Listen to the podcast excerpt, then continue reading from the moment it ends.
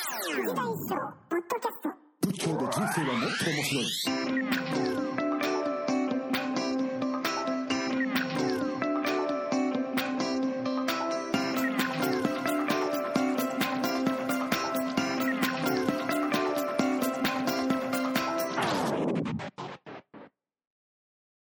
ちなみに、雑談ですけど、はい。その、アトピーって、まあ僕も子供がいるからなんですが、まあ、子供アトピーじゃないんですけども、アトピーは治るんですね、そういうアプローチで。うーん、あの、なんていうんですかね。娘もアトピーで、おはい。結局遺伝が、私も母からのこうアレルギー素因の遺伝があるので、ええある程度、最低限の範囲内に収めおうおうられおうてるおなので、うはい。原因がいろいろ人によっても違うと思うので、みんなが、ね、リラックスすればよくなるって問題ではないのかもしれないですけれども、はい。かなり何らかいい。アトピーであることだけで結構体がしんどい、 よく眠れないとかね、はい。いろんな状況になりますので、はい体を緩めていくっていうのはすごく可能性があるとは思います。えつまり、まあ、乱暴に言えば、その体が緩むと、うんうんうん、そっの、アトピーの症状自体が緩和されると。ていう人も多いんじゃないかなと思います。子供についてはちょっとどうなのかなって私も未だうにんうん研究はしているんですけれどうんも、はい。あの特に私なんか自分のこうストレス溜めやすい性格とか、親からの影響とか、はい。まあ、ストレスの要因が高かったので、うーん。ストレスがか感じていることに気づいていないみたいな、 そういう、お多いと思うんですけれども、ーちなみにその性格的なものってど、はい。まあ、あえて言うならどういう性格なんですかなんだろ頑張り屋さんう、もう、頑張り屋さんですかね。あーうん自分自身にこう見えないストレスとか緊張みたいなものが、はいまあなんかこう知らず知らずに溜まっちゃうっていうか、そうですね。で、うこーんう、あの、私よく PBM の時に言うんですけど、うん。私のボディーワークの先生に言われた言葉で、はい。あの、私たちってちっちゃい時から受けている教育がこう、体の外でいかにうまく生きていくかということばかりで、ほあの、体の中に生きている自分とどう付き合っていくか、う。うんうんうん体の中にいる自分のことをこうケアしてあげる、そこに、体の中にいる自分に気づくっていうことはトレーニングとして全く受けていない。 うん。いや、確かに。で、その体の中にいる自分と出会わせてうん、あげるのがボディーワーカーの仕事なんだというふうにほう。すごく座右の銘なんですけれども、確かに。うん、だからその会社であれ研究であれ外側の世界にいかに成果を出してこう男社会の中でうん。バカにされず生き残っていくかみたいなでどれだけこう期待以上のアウトプットを出すかみたいなことにあのすごく意識が全部向いていてうん。こう体の中にいる自分がどれぐらい喜んでいるのかストレスを感じているのかうんうん向けてる意識の分量がなかったうん。っうーん。ていうのは後から気がつきましたね。いや、そう言われたら、誰もがそうですもんね。 そうですね。うーん。なんかい、思います。一回そこを無視して、なんか社会性みたいなものを、まあ、なんて言うんでしょう、強要されるそうですね。日本においては特にうん。そうだと思いますね。その、その場所に、その場所でうまくやっていくということをすごくうんうんうんうん。教えられますからね。あの、自分にとっていい場所とか、いい相手を選んでいくみたいな感性の使い方は、うん。教えてもらう機会はあまりないかもしれないですね。まあ、うん、そうですね。そうですね。あのいや、だって、いやいや、 うん子供を育てて学校に行って、こう学校との関わりの中で、うん、やっぱりこう、全体的に、うん、えーっと、どうしようもないことを我慢するうん、技術を高めるみたいな、そうですね。なんでしょう、この、そういう、こう、全体のトーンがありますね。ねえうあんの。それは未だにあの、みんなでうまくやっていくっていうことに、異様に、まあ、未だにフォーカスが当たってるのを、娘の授業参観で道徳の授業を受けて、うんうんうんうん。あにこういう感じ かな。まあね、本当ですよね。はい、じゃあ、というわけで、 はい。 2本目の収録を始めたいと思います。はいえー、藤田一生、大丈夫ですか はい。わかりました。はい、じゃあ、すいません。藤田一生っていうところで、ブイーってなったから、ごめんなさい。あの、一生さんに。もう大丈夫。一生 はい、では、えー藤田一生仏教で人生はもっと面白い、えースペシャルゲストに小笠原和葉さんをお迎えしての第2回目の収録となります。ナビゲーターの佐藤良樹です。では、和葉さんをお呼びしたいと思います。和葉さ ん。こんばんは、おはようございます、こんにちはって言わなくていいんですか。はい。 あ、お気遣いありがとうございよまろす。しくお願いします。よ。ろしくお願いします。はい。えー、さっきの雑談も一応前説として使わせてもらいますので、大丈夫で すすかはい、大丈夫です。 はい。い や、なんかあの、衣装さんのポッドキャストの番組も、 はい。あの、では始めますの前の部分が聞きたいっていう人が結構いあ、て、そうでしたか。なんかはい油はい断してました。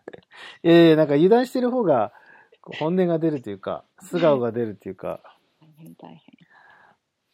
まあ前回、えー、PBM、はい。プレゼンスブレイクスルーメソッドの、まあ、ぜ全体像についてお聞きしたんですけども、はい。えー今回ちょっと実際じゃあどんなことするのかとか、まあ、どうんこんなワークするんだよとか、はい。あるいはやるこういう人が受けるとこんな変化が、なえー生まれるよみたいなこともし紹介していただければうんうんうんいかがでしょうか。あのーそうですね。あうの、んベーシックの3日間とアドバンスの6日間というふうに一応分かれていまして、はいベーシックはまず自分の、こう、うん、安定の土台うのん感覚をうんえー育てていくと。うんあの、安心感とかですね、はい複数とか、はいこう神経の、あの、神経には交感神経と副交感神経っていう、アクセル側のうん頑張る側の神経と、うんそれを含めてリラックスしていく側の神経があるんですけど、あの、医師さんがよくおっしゃる、ゲット側がうん交感神経、はいその、洗うの、許して、委ねていくっていうのが副交感側のはい神経だとこうざっくりはいはいあるんですね、そのゲットの感覚で私たちはあまりにもいろんなことをやろうとしていてう、んうんうんうん許して手放して委ねてマインドフルになっていきたいっていうなんか渇望というかうんあった方がいいんだろうなっていうのは分かるでそれを目指したところでですね体の感覚としてそれを知らないと、うんうんうん全部それ知的に何か手順を追って成し遂げようって結局ゲット側でそれを得ようとしてしまうんですよね。はいはいなのでその洗う側のあの神経体の状態を作っていけるような、うんそうですねあの呼吸ですとかあの思考を緩めるあの動きとかうそうん使って副交感側の神経ゆったりアクセル離してブレーキ踏んでいく感覚っていうのをうんワークしながら育てて、えーいきます。ほまあ、対人のことってなると常に自分がえ、えー特に自分が炎上側とか、ううんまあ、なんかお母さんとかでもそうですし 先生でもそうだしセラピストでもそうだし上司でもそうなんですけどうんうんこうコントロールでやろうとしたりとかうん過剰に相手の領域に踏み込んだりとかうん過剰に共感して逆に自分が疲れてしまったりとかうんあの大体やりすぎてるんですよねちょうどおーでもあのセラピーの原理を見ていくとはい相手の自力がちょうどよく引き出される距離感うんあるいはこちら側の体の神経の状態というのがあるんですね。まあ、ボディーワーカーはその状態になれるようにトレーニングしているわけなんですけれども、はいはいはいはいだってあの普通の人の日常のコミュニケーションにもすごく役に立つことなので、はい。まずコミュニケーションの中で自分たちがどれだけ頑張ったり、無自覚にですね、それ無自覚にやってるので、うんうんうんやりすぎてるって思ってないからずっとやりすぎているわけなので、どんなことがコミュニケーションの下にね、どんなに忙しく自分のマインドやあの体の状態が動いているかっていうのを経験してもらって、うんうん。それをちょうど良いところまで自分で、えーうん落ち着けていく。あのそんなことをワークの中で練習していったりとか。えー、例えば、まあ、例えばどんなやつですかどんなことするんですかあの、なんかね、難しいコミュニケーションを、はいこう、想定のトピックを出してもらって、はい。最近、こう人生の中で大変だった時のことを喋ったりすると、はい。昨日ね、体の感覚に意識を向けてもらうと、はい。喋ってる方も聞いてる方もキューってなってるんですよね。 いや、なりますよね。ありますよね。はい。で、喋ってるのを聞いてる間に、はい。これ終わったらなんて言ってやろうとか、うん。この人はこんなことを思ってとか、こう、ジャッジしたり分析したりして、うんま。あまず相手の話聞いてないわけなんですよね。おー、かもしれない。そう表面上にやり取りされているものの下で私たちものすごく体のレベルでやり取りしている情報っていうのがいっぱいあるので、はい。えーすごく忙しくなっていることに気がついてもらってうん。こう、うん、体をその環境に委ねていくワークとか、うん。うん。まあ、椅子とか床に自分の体重を預けるみたいなかん簡単なことだったりとかはあい。るいは目の使い方をんなんていうのかな優しい目になるだけで神経のシステムが変わるんですねう。ーん。優しい気持ちが生まれて相手にスペースが生まれて自分にスペースが生まれてっていうのはその感覚とかうん。緊張の操作とかを使ってうん。あの自分の体の状態生理学的な状態を変えることができてうん。うん。でそれは近くにいる人にはあの伝わるという仕組みがあるのではい。あのそれを体験してもらって、うん。うん。まず普通のコミュニケーションの中でどんなことが起きていたかと、うん。まあ、思っていたよりずっと少ない力感で相手に、まあ、自分の存在だけを通してうん。あのリソースを与えていくことができるとうーん。なるほど。面白い。面白いと思うんですよいや、だってあの、うちの嫁さんの機嫌が悪い時すぐわかりますもんね。 はいそうですよあね、どうしたのみたいな。それはもうあのボディワークの実験でなぜそうなるかってもう人生神経系のバランスは伝わっていくっていうのは分かっているのでおー。結構コミュニケーション術みたいなプログラム行ったりすると、言葉とか考え方でやろうとししすぎていて、うん。この緊張したままでみんな一生懸命やったりししてるんですよね。確かに。でなんかそこにスペースを作っていくというのはこれ本当に神経システムの話なマインドフルな状態というのもあの体の状態が伴ってマインドフルな状態というのがやってくるわけなので、はい。まずその生理学的な状態を再現するには言葉じゃなくて体の感覚を通したワークの方がその人にとって確実なんですね。うんうんうん。まあ、わかりやすいですしね、しかも。そうなんですよ。あ、こんなことしてるんだとか、やっぱこう感じるね、みたいな。そうです、そうです。いやそもううでなんすかよね根本的に考え方とか態度とか人格を変えていくんじゃなくって瞬間瞬間のあの身体操作でその状態を作ることができるようになってうんうんうん徐々に自分の認知とかうん。うん考え方とか、うん。あり方として見えてくるものが後からついてくると。おー。まあ、なるほど。はいえーそれは、例えば、えー受けに来る来る、そういうコースを受けに来る方は、うんうんどういう方が、まあ、例えばいらっしゃって、どういう、うー変化が起きてる感じですかあのね、これ、よく聞かれるんですけど、かなり属性バラバラで、へー。平日の昼しか基本的にあの講座をやっていないので、はい。まずその時間に来れる男性少ないんですけれども、確かに。お坊さんだけ。お坊さんだけ、仏教関係の方が多いですが、はい。ああ、のいますお坊さん。あの、お坊さんっていう かね、仏教関係、衣装さんのなんとかで知りましたみたいなああ、そうかそうかそうかそうか。言ってくださいますね。仏教関係者。 仏教関係者、あの、衣装さんとイベントすると帰ってきて、Facebook の知り合いカモランにお坊さんがずらっと並ぶみたいな。確かやっぱに。普通に会社員の方がお仕事休んできてくださったりとか、おー知恵とか経営者の方とか、うんうんうんうんがインストラクターの方とか、まあなんかその心と体のつながりを教えなきゃいけない。で体験的にはわかるんだけど、説明できなかったのがすすごくクリアになったよね、みたいな。うんうんうんうん体験的には心と体つながってるっていうのは、なんとなく分かってる人が多いので、はい。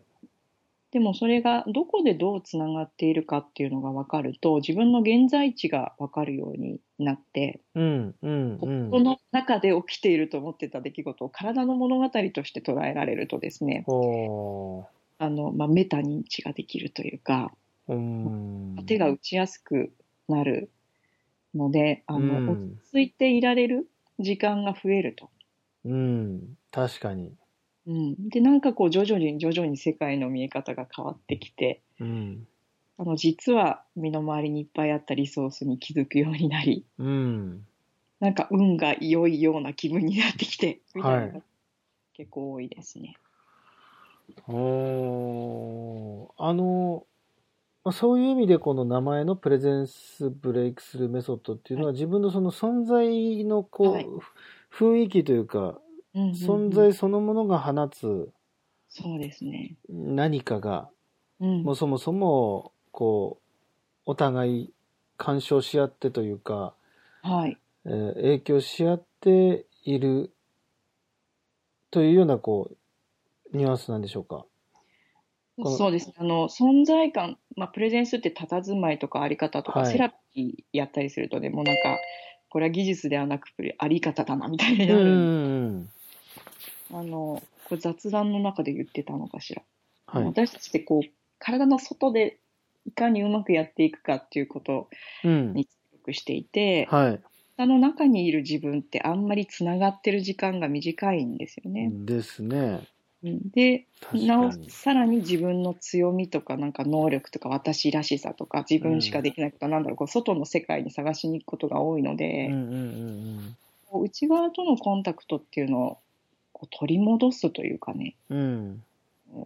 そこがしっかりしてくるとその人らしさとかその人が持っているうん。具体的な可能性とかうんうん。っていうのがこう立ち現れてくるもんなんですね自然に。うーん。うんうんなのでこうわーっとこう弾けていくというよりははい。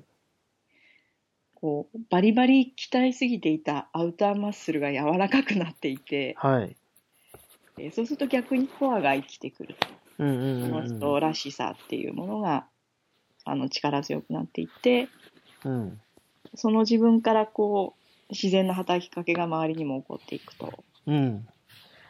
なんかそんなそんなイメージのブレイクスルーのことを言っています。おーまあ、割とこのブレイクスルーっていう言葉よりは、こう、穏やかなそうですね静か感じなですね。内側にブレイクしていくっていうう感じかなーん。いやー、なんか、うん、受けてみたいですね。おいでください今ねぬ盗みたい結構。新しく盗みたい。あの常に常に学んではアップデートしてはい。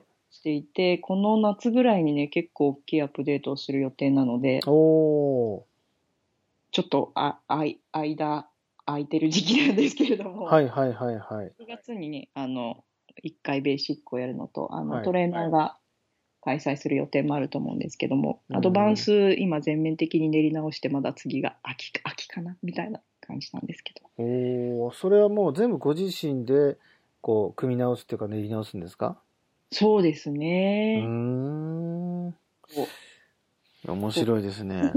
う面白いです作るのも面白いですしですよね。うんはい。じゃあですね、最後になりますが、はいえっと、最近、あの、マゼ ラン、マジェランですかマゼランですかマゼランですマゼランというサイトでしょうかはい。ササーイビトスですね。はい。ウェブメディアを。ウェブメディア。はい。えーを、えー解説されましたけれども、そちらの紹介をしていただいてよろしいでしょうか。ああ、ありがとうございます。ははいい。い っぱい紹介いただいいてやいやいやいや、これも構想1年半とかなんですけれども、はい。うーん、あの、PBM のブラッシュアップをこういろんなところで研究してえーいるうちに、あの、これから本当に長生きする時代になるんだなっていうことをうん。実感したわけですね。で、衣装さんのアップデートする仏教にもすごく影響を受けているんですけども、はい。あの、健康とか健康リテラシーって、うん。なんか全然アップデートされてないなっていうことに気がついたんですよね。みんなうんこうんうひたすら流行りものの健康法を消費していくような感じで、うん。長く生きていく自分の心と体の基礎メンテナンスって、あの、この社会環境の中で生きていくにはね、すごく大事なことだなと思うんですよね。うんうんマインドフルネスみたいなものに光が当たってくるっていうのも、うんうん。うん。その一つのみんながそれをしなきゃいけないなって気づいてききているってことの表れだと思うんですけど、うん。あの情報が多ければ多いほどあの迷ったりなんか例えばがんの治療一つにとってもうん。調べてみるともう何がいいのかわからなくなるっていうことって食事療法にしてもダイエットにしても情報がいっぱいありすぎることであの余計難しくなるってことは私たちあると思うんですね。ですね。なので、あの、まあ、振り回されるっていうよりは、自分たちがど、自分がですね、まず自分にとって健康ってどういう状態なのかとか、うん。まあどういう人生これから送りたいから健康のことを考えるのかとか、うんうんうんによってゴール違うと思うんですね。すごいアグレッシブに、うんもうし直前までガンガン仕事をしたい人もいれば、うん。はい。こう静かに穏やかに、あの、うちの中で何かコツコツとやって、静かなセッションをして、みたいなうん人もいて目指すこと違い違うとチョイスが変わってくると思うんですね。うんうんうん。そう、まず確かにね。ううんん。自分が何をしたいかとかうん自分にとってどういう健康なのかとまず考えるということがすごく必要になってくる。うん。考えていく選どうやって選んでいくかみたいなことを、うんあのこうねあの代替医療とか西洋医学とかだけに偏らないでいろんな情報的横断的な情報をご紹介しながらうん。情報とどう付き合って選んでいくのかっていうのをあの啓蒙できるようなんですね。おー。なんかそんな楽しい可能性の うん育てていきたいなと。はい。まだまだ始めたばかりなので、これから育てていくメディアだと思いますけれども。なるほど。その、情報をただ提供するだけじゃなくて、選ぶこととか考えることっていうのを、えー、まあなんでしょう、一緒にはい。考えていくみたいなメディアそうですね。はい、なんですね。面白いですね。うん。考えるって私たちもそれこそトレーニングされていないっていうか、はい。いやそうそういーう、ことがすごく大事だと思います。また学校の話になっちゃいますね、これは。はいそうですね。うーん。あ、藤本康さんからは、事業化せよと言われていると いう。そうなんです よ。そうなんですそうま今なる全ほくど何のマネタイズもなく全部口出し で、わあ、湯水のようにお金がかかるわねとかって思いながらむむむやっむ。ているので、なるほど。ようかせよと。まあ、マゼランですからね、やっぱり。パトン。ロンがいないと。ねえ、いてほしい。すいません。下世話の話で。失礼しましたどどなた か申し出ていただけたら、大口の、えーパトロンを募集しているそうです。 こ小口でも歓迎いたします。いや、もう遠慮なく、あのー支援をお願いします。ありがとうございますですね。はい。では、えーちょっと仙台のイベントに間に合うかどうかちょっと配信がわからないんですが、はい。まあ、なるべく、えーその前に配信したいと思いますし、はいい、や、僕正直初めてお会いするので、いつもあの Facebook とかの写真で、はい。まあ、まさにプレゼンスがうん。感じがいいなといつも思ってそうでしょうか。ありがとうございます。いるんですし、あの、まあ、藤田一生さんも結局そういう方なんですよね。うん。あの、はじ、僕も初めて会った時に、なんだろう、この、この人の佇まいは、みたいな本当ですよね。本当にそう思います。ですよね。うん。まあ、カズヤさんはむしろ Facebook で見ると、いつも、んんなんでしょう、もう、ぜ全力で笑ってる感じの、あの、 写真が多いので、いやー、楽しそうだな、いつもっていう。楽しい時だけ書いてるから。あ、ですね。 そうですか。わかり ました。はい。いやいや、でも本当そのなんか、会ってみたいなと思わせる、この、まあ、写真とかウェブ通じてもプレゼンスがある方だなと思ってたので、本当に楽しみにしております。私もお目にかかれるの楽しみにしています。いやいやいや、もう本当に、はい、仙台の皆さんもはい、ぜひ楽しみにしてほしいと思います。はい。はい。では、あーこれで、えー名残惜しいですけれども、収録終わりたいと思います。はい小笠原和沙さんでした。ありがとうございました。ありがとうございました。はい。じゃあ皆さん、さようなら。さよなら。スポンサー募集中です。お願いします。 お願いします。